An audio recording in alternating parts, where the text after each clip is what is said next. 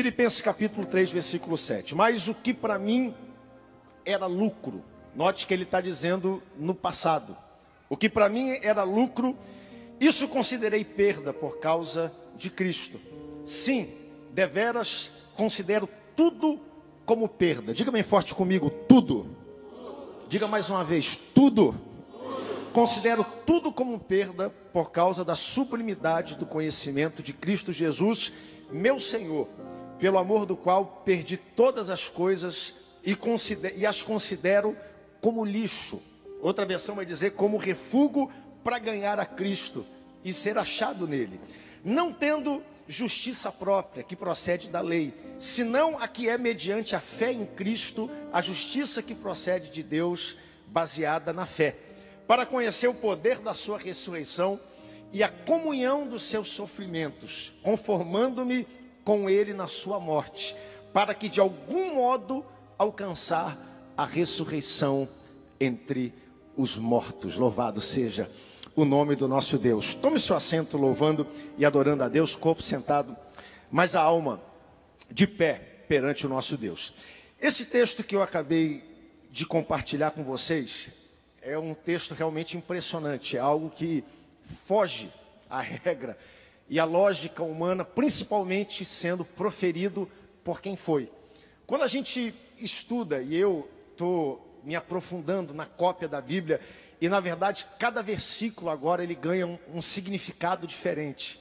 Como disse o nosso pastor, a gente copia e a gente vai saboreando a Bíblia, a gente vai entendendo, vai é, articulando, se colocando no lugar das pessoas. Paulo era um homem formidável. Paulo era um homem de muitos feitos, de muitas conquistas. É só a gente abrir a Bíblia e começar a ler sobre ele sem usar nenhuma outra literatura externa, mas aqui nessa carta, ele escreve para uma igreja e ele fala sobre algo que nós não temos o costume ou hábito de falar. Ele diz: Olha, tudo que para mim era importante, tinha valor, daqui para frente não tem mais valor. Já pensou nisso? Pegue aquilo que você corre atrás, aquilo que você valoriza, aquilo que ocupa a sua agenda, aquilo que ocupa os seus propósitos para esse ano, ele está dizendo: aquilo que eu investi a minha vida e tinha valor desse ponto para frente, isso não tem mais valor. Por quê? Porque eu adquiri um ponto de vista novo das coisas. Eu comecei a observar a minha vida e tudo que existe ao meu redor por uma lente diferente. Ele diz: essa lente é a revelação de que Jesus Cristo é o meu Salvador, dono da minha vida, e a vida que agora eu vivo não é mais minha, é dele. Por isso, conhecendo essa revelação, tudo que eu vejo acontece de forma diferente.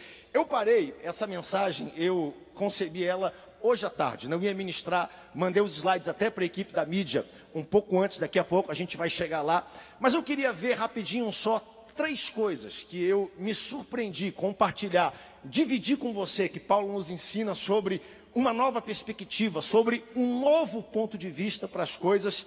E o primeiro ponto de vista que eu queria propor para você, e Paulo deixa isso muito claro nesse texto, é como nós vemos a nós mesmos, como nós processamos e entendemos a nossa própria vida. O versículo 7 ele é surpreendente porque olha só o que o apóstolo Paulo diz: "Mas o que para mim era lucro, o que para mim tinha valor, o que para mim tinha importância, ocupava a minha vida, eu considerei como perda por causa de Cristo."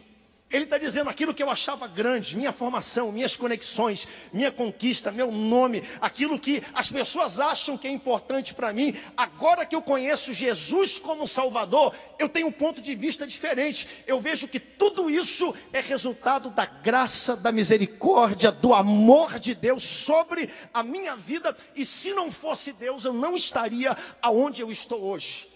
É verdade que eu trabalhei, que eu me esforcei, que eu me esmerei. Todo mundo que deseja chegar em algum lugar, corre atrás, faz o dever de casa, paga o preço, tem um sacrifício a ser feito, mas ele está dizendo: coloque tudo isso na conta e eu nada seria se não fosse a graça, a misericórdia, o amor de Deus. Eu aprendi a ter um ponto de vista diferente até sobre mim mesmo. E é importante a gente colocar isso em perspectiva por causa de quem está falando, gente. É o apóstolo Paulo. A gente não entende isso hoje, mas se Paulo tivesse vivo nos dias de hoje, Paulo seria aclamado. Paulo seria celebrado por onde passava. Nós celebramos os pioneiros dessa igreja. Paulo foi um dos maiores emissários, comissários, missionários, fundadores de igreja da época primitiva. Paulo era um homem além do seu tempo. Paulo era um homem inteligente, com boa formação. Não teria efeito nenhum se uma pessoa sem realizações dissesse isso. Mas vindo de quem vem, Paulo fez algo da vida dele. Paulo tinha razões de poder se gloriar de tudo aquilo que ele havia vivido e construído. Quem era Paulo? Paulo era um doutor, mestre da lei, a gente lê na Bíblia, quando a Bíblia diz fariseu, e a gente coloca uma conotação negativa nisso, porque Jesus teve muito embate com os fariseus, mas a gente nunca pode generalizar uma classe, nem todos eram daquela forma. Eram pessoas que tentavam conhecer a lei, aplicar a lei, filho de um judeu, nascido na tribo de Benjamim, tribo dos reis. Paulo conseguia cobrir os dois lados do espectro. Paulo era nascido em Tarsus, que era a capital da província romana daquela época, cidadão romano, que era o império dominante, mas ao mesmo tempo, filho de judeu ortodoxo, ele conseguia circular nos dois trechos, conseguia andar no mundo romano, conseguia andar no mundo judeu. Paulo era uma pessoa, além do seu tempo, extremamente preparada, e isso fica claro na missão que ele cumpriu. Dê uma olhadinha depois na sua Bíblia, e toda a Bíblia tem aqueles mapas, primeira, segunda, terceira viagem missionária de Paulo. Paulo desbravando o mundo todo conhecido daquela época, sem Bíblia, sem formação, perdão, sem comunicação, sem transporte. Hoje é fácil a gente chegar numa cidade nova, anunciar Jesus, falar do Evangelho, mas naquela época ninguém conhecia essa mensagem e Paulo vai levando tudo isso, cobriu o maior território geográfico, cultural da Bíblia Toda a base de teologia quase sistemática que nós temos, teologia pastoral, os dons do Espírito, os conceitos de liderança e de igreja, até hoje, dois mil anos depois, são aplicados, são seguidos pela igreja. 27 livros no Novo Testamento, 13 deles foram escritos por esse homem, o apóstolo Paulo sendo que os quatro evangelhos são a mesma história contada por quatro pessoas diferentes, Paulo era uma pessoa, ele conseguia pregar em todo o contexto filosófico, cultural, intelectual, para todas as raças, todos os status sociais. Paulo poderia se gloriar da sua vida, mas ele disse: pegue tudo isso, coloque dentro de um paneiro e jogue no lixo, porque diante da sublimidade de Cristo isso não vale absolutamente nada. Se cheguei a algum lugar, foi pela graça e pela misericórdia de Deus. Paulo aprendeu a olhar sua própria vida de forma diferente. Versículo 8. Deveras considero tudo como perda por causa da sublimidade do conhecimento de Cristo Jesus, meu Senhor, por amor do qual perdi todas as coisas e as considero como refúgio para ganhar a Cristo. Eu estava organizando isso hoje à tarde e eu lembrei de uns, sei lá, eu acho que 25 anos atrás, eu era jovem, ah, pré-adolescente lá na cidade de Manaus, e eu lembro que houve, acho que o papai vai lembrar disso, eu lembro, vocês lembram do jogador Jorginho da seleção brasileira? Quem lembra do Jorginho? Eu, eu pedi para separar uma foto dele. O Jorginho, eu tá aqui, todo mundo lembra. Jorginho foi lateral direito da seleção brasileira, campeão mundial do ano de 1974, 94. Eu devia ter na época, eu acho, algo em torno de 11, 12 anos de idade. E eu lembro que a igreja fez uma atividade lá em Manaus, convidando os atletas de Cristo. Tinha aquela associação que fazia trabalho evangelístico, os atletas de Cristo, para jogar contra a seleção do estado do Amazonas. Ia pegar a turma dos times de lá, os atletas de Cristo, todo mundo ia para o estádio, a Arena da Amazônia, que era o Vivaldão, levando um quilo de alimento. E eu lembro que promoveram esse evento. E aí começaram a confirmar o nome das pessoas que iam participar do evento e iam chegar. E dentre elas, na última hora, 1995, o Jorginho era recém-campeão mundial pela seleção brasileira, tetracampeão mundial. É tetra! Quem lembra disso, a gente sabe. E o Jorginho confirmou a presença. Eu fiquei maluco, porque eu, eu, eu, nunca tinha visto assim um jogador de perto, campeão mundial, jogador do Flamengo, jogador de São Paulo. E eu achava impressionante, esse cara tá vindo aqui em Manaus, vai vir aqui jogar. E eu admirava, gostava muito de futebol naquela época, acompanhava. E o Jorginho, ele veio, veio participar do jogo que nós tivemos e promovemos para arrecadar alimentos lá em Manaus. Esse camarada, ele recebeu um título que só ele recebeu na história do futebol como o jogador mais leal do mundo. Veja na internet. e ele é crente, servo do Senhor Jesus. Até hoje o Jorginho dá bom testemunho. E eu fiquei impressionado, o Jorginho está vindo aqui, tetracampeão. Ele jogou com o Bebeto, jogou com o Romário. Ele tem a faixa de campeão mundial. E eu fiquei olhando aquela coisa toda. Eu lembro quando foi a época da Copa de 94, tinha o Paulo Sérgio, que era um outro jogador crente. A gente mandou carta, na época da carta. Quem aqui já escreveu carta? Diga amém, bem forte. Isso turma de hoje não sabe o que é carta. A gente escreveu carta e mandou para concentração para ele, orando pela vida dele, para que Deus desse. Essa seleção é muito melhor do que a de hoje. Quem viu essa seleção jogar, viu algo melhor do que a gente está vendo hoje. E eu lembro que o jogo aconteceu. E aí a gente não conseguiu chegar perto do Jorginho, tirar foto e estar tá perto dele. E aí o papai fez um convite para ele vir contar o testemunho e pregar no culto de domingo à noite do Tempo Central lá em Manaus. Quando eu fiquei sabendo disso, meu amigo, agora é hoje que eu vou tirar a foto com o Jorginho. Vou chegar perto, vou ouvir a igreja lotada, domingo à noite, todo mundo lá para acompanhar. E aí chega a hora do Jorginho pregar. O Jorginho sobe no púlpito e ele fala um pouco sobre como viver para Jesus, fala sobre não desonrar o evangelho no meio dos esportes, fala como ser sal da terra, luz do mundo, eu lembro até hoje. Fala sobre como você manter os seus princípios num local onde quase todo mundo está indo na direção oposta. Ele compartilhou a mensagem, foi uma bênção, mas quando terminou o culto, pastor Dalvo, eu fiquei decepcionado, porque eu queria ver o Jorginho falar da seleção. Eu queria ouvir ele falar do São Paulo, do Flamengo, das conquistas. Eu queria ouvir o Jorginho falar da seleção brasileira, da Copa do Mundo. Eu queria que ele listasse lá os méritos, as conquistas que ele teve ao longo desse período. E eu fiquei completamente decepcionado. E eu pensando comigo, se fosse eu no lugar do Jorginho, eu acho que é por isso que Deus não deixou eu ser jogador da seleção brasileira. Olha só. Frustrou meu plano de ser jogador profissional de futebol. Se fosse eu no lugar do Jorginho, eu ia vir com a camisa do São Paulo Futebol Clube eu ia vir, eu ia colocar faixa, eu ia pegar copy, ia pegar todos os meus distintivos, eu ia mostrar tudo aquilo que eu havia feito, conquistado, e até pedir para sair do teto. Imagina só, e aquela música, eu sei que sou, sou do jeito que todo mundo sabe. Eu, eu ia pegar e mostrar todas as conquistas que teve. Na verdade, talvez, se fosse qualquer outra pessoa, talvez teria olhado para isso, ia trazer o que conquistou, o que foi, o que representa, sua fama, o seu prestígio, as conquistas que teve, mas os Jorginho, aquele dia, subiu no púlpito e ele contou uma história de uma perspectiva completamente diferente.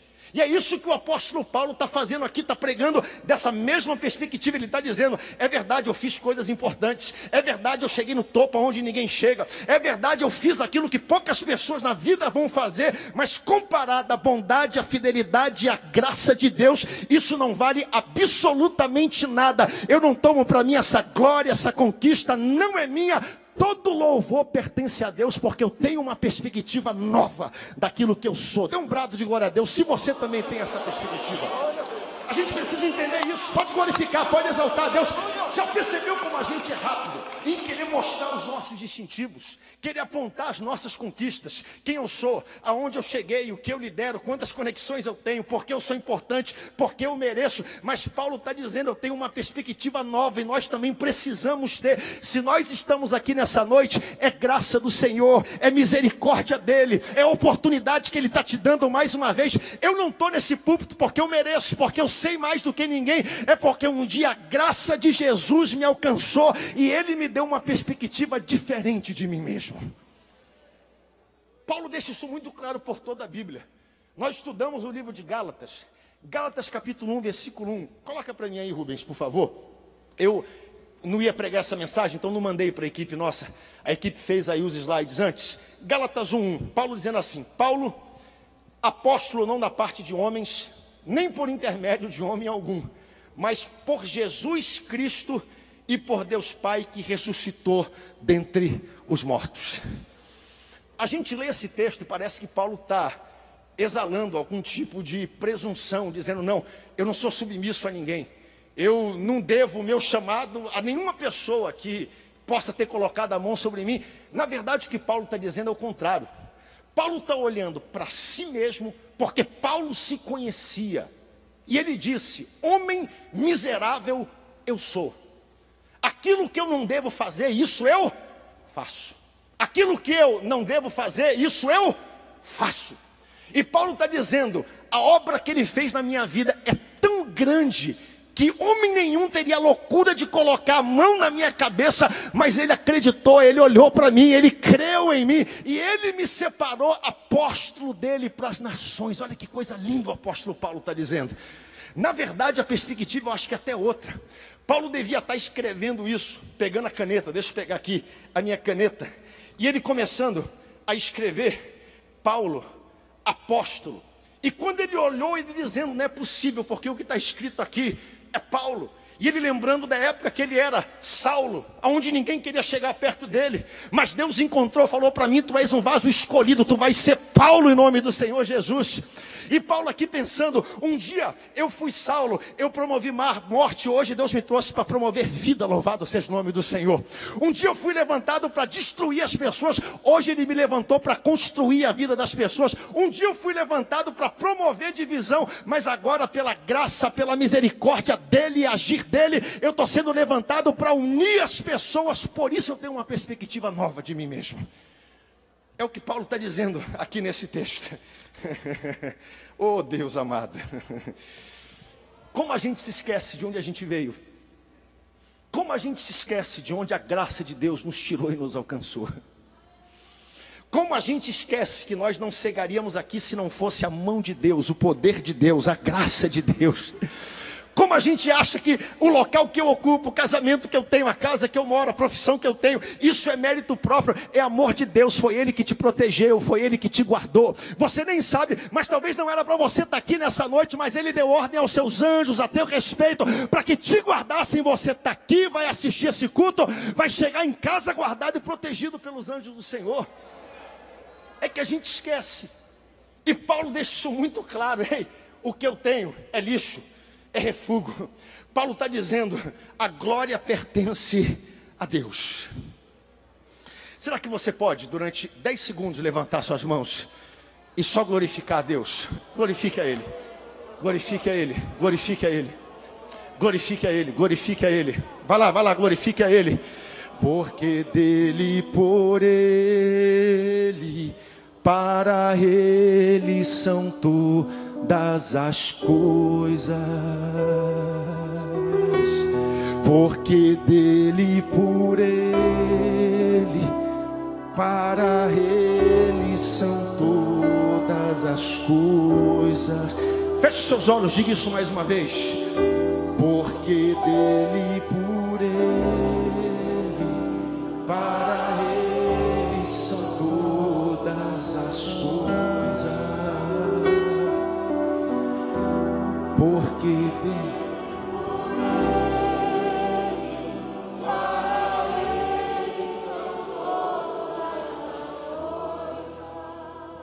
Pense no que Deus já fez na sua vida. Pense na sua profissão, pense na sua casa, pense no seu casamento. E agora diga para ele: A ele a glória.